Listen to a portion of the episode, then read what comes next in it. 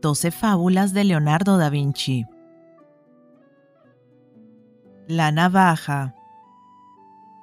Un día la navaja se soltó del mango con el que se envolvía y se quedó al sol. Allí vio el sol reflejado sobre su cuerpo.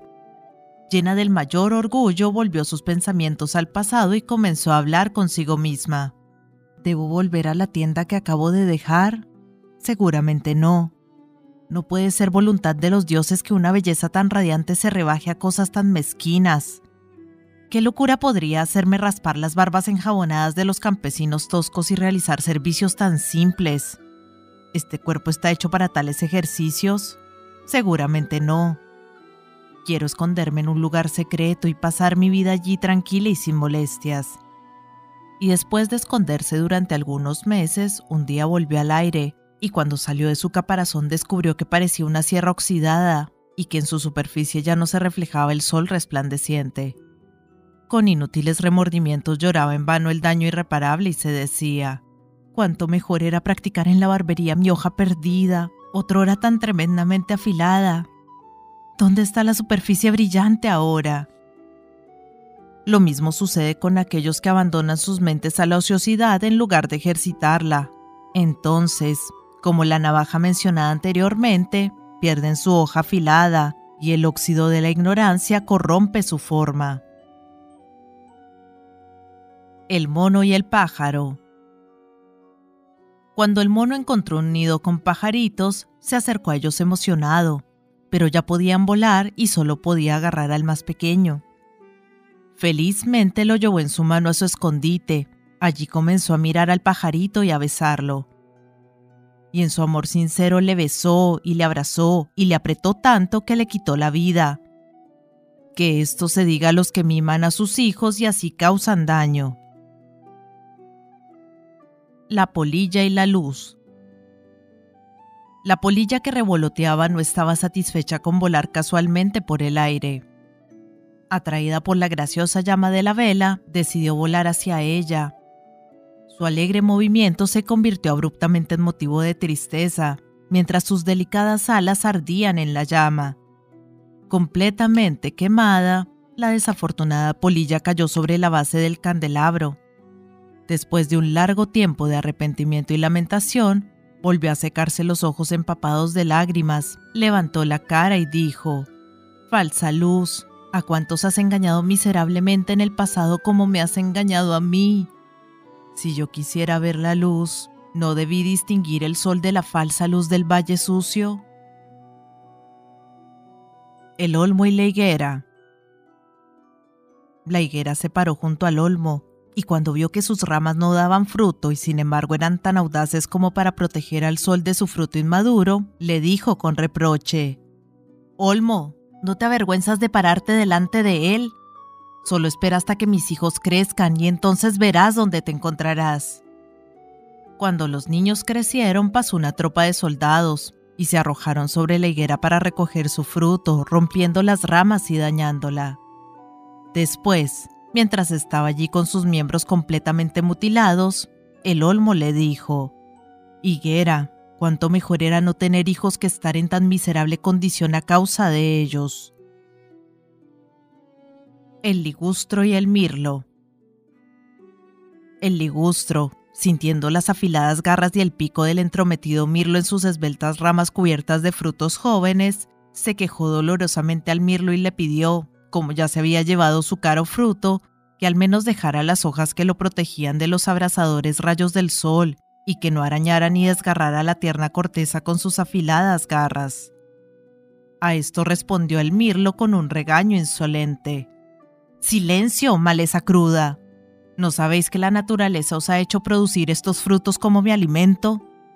¿No veis que estáis en el mundo para ofrecerme tal alimento? Patán, ¿no sabes que el próximo invierno serás alimento y suministro para el fuego? El árbol aceptó estas palabras con paciencia y no sin lágrimas. Pero poco tiempo después el mirlo se enredó en una red cuando se recogían ramas para una jaula en la que se iba a encerrar el mirlo, las ramas del ligustro esbelto, entre otras, servían para los barrotes de la jaula. Cuando vio que ellos eran la causa de la pérdida de la libertad del mirlo, se regocijó y dijo, Mirlo, todavía estoy aquí, no quemado por el fuego, como dijiste. Prefiero verte en la cárcel que verme quemado. La llama y la vela. Unas llamas habían vivido un mes en el horno de un soplador de vidrio cuando vieron acercarse a una vela de un hermoso candelabro pulido. Presas de un gran afán, lucharon por llegar a ella. Una de ellas abandonó su lugar natural y se abrió camino hasta una astilla hueca, de la cual se alimentó. A través de un pequeño hueco cerca de la vela, se abalanzó sobre ella con suprema avaricia, devorándola y consumiéndola hasta que casi se acabó. Y queriendo prolongar su vida, trató de volver al horno que había dejado. Pero fue en vano, por lo que tuvo que morir y perecer junto con la vela. Llorando y arrepentida, finalmente se convirtió en un humo molesto, dejando a las hermanas con una belleza radiante y una larga vida. El cocodrilo. Este animal agarra a la persona y la mata inmediatamente. Después de haberla mordido hasta matarla, llora por ella con una voz conmovedora y muchas lágrimas. Y cuando ha terminado su lamento, la devora cruelmente. Así actúa el hipócrita, cuyo rostro se llena de lágrimas a la menor oportunidad mientras muestra el corazón de un tigre y con el rostro cubierto de lágrimas, se regocija en su corazón por la desgracia ajena. El sapo. El sapo huye de la luz del sol y cuando es retenido por fuerza allí, se infla tanto que puede esconder su cabeza debajo de sí mismo y retirarla de los rayos del sol. Lo mismo ocurre con el enemigo de la virtud brillante y radiante, que puede soportarla por coerción y con la mente inflada ante ella.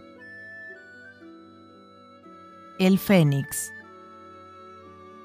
El ave fénix corresponde a la constancia, que por naturaleza sabe de su renovación. Tiene la firmeza para soportar las llamas de fuego que lo queman, y entonces renace. El unicornio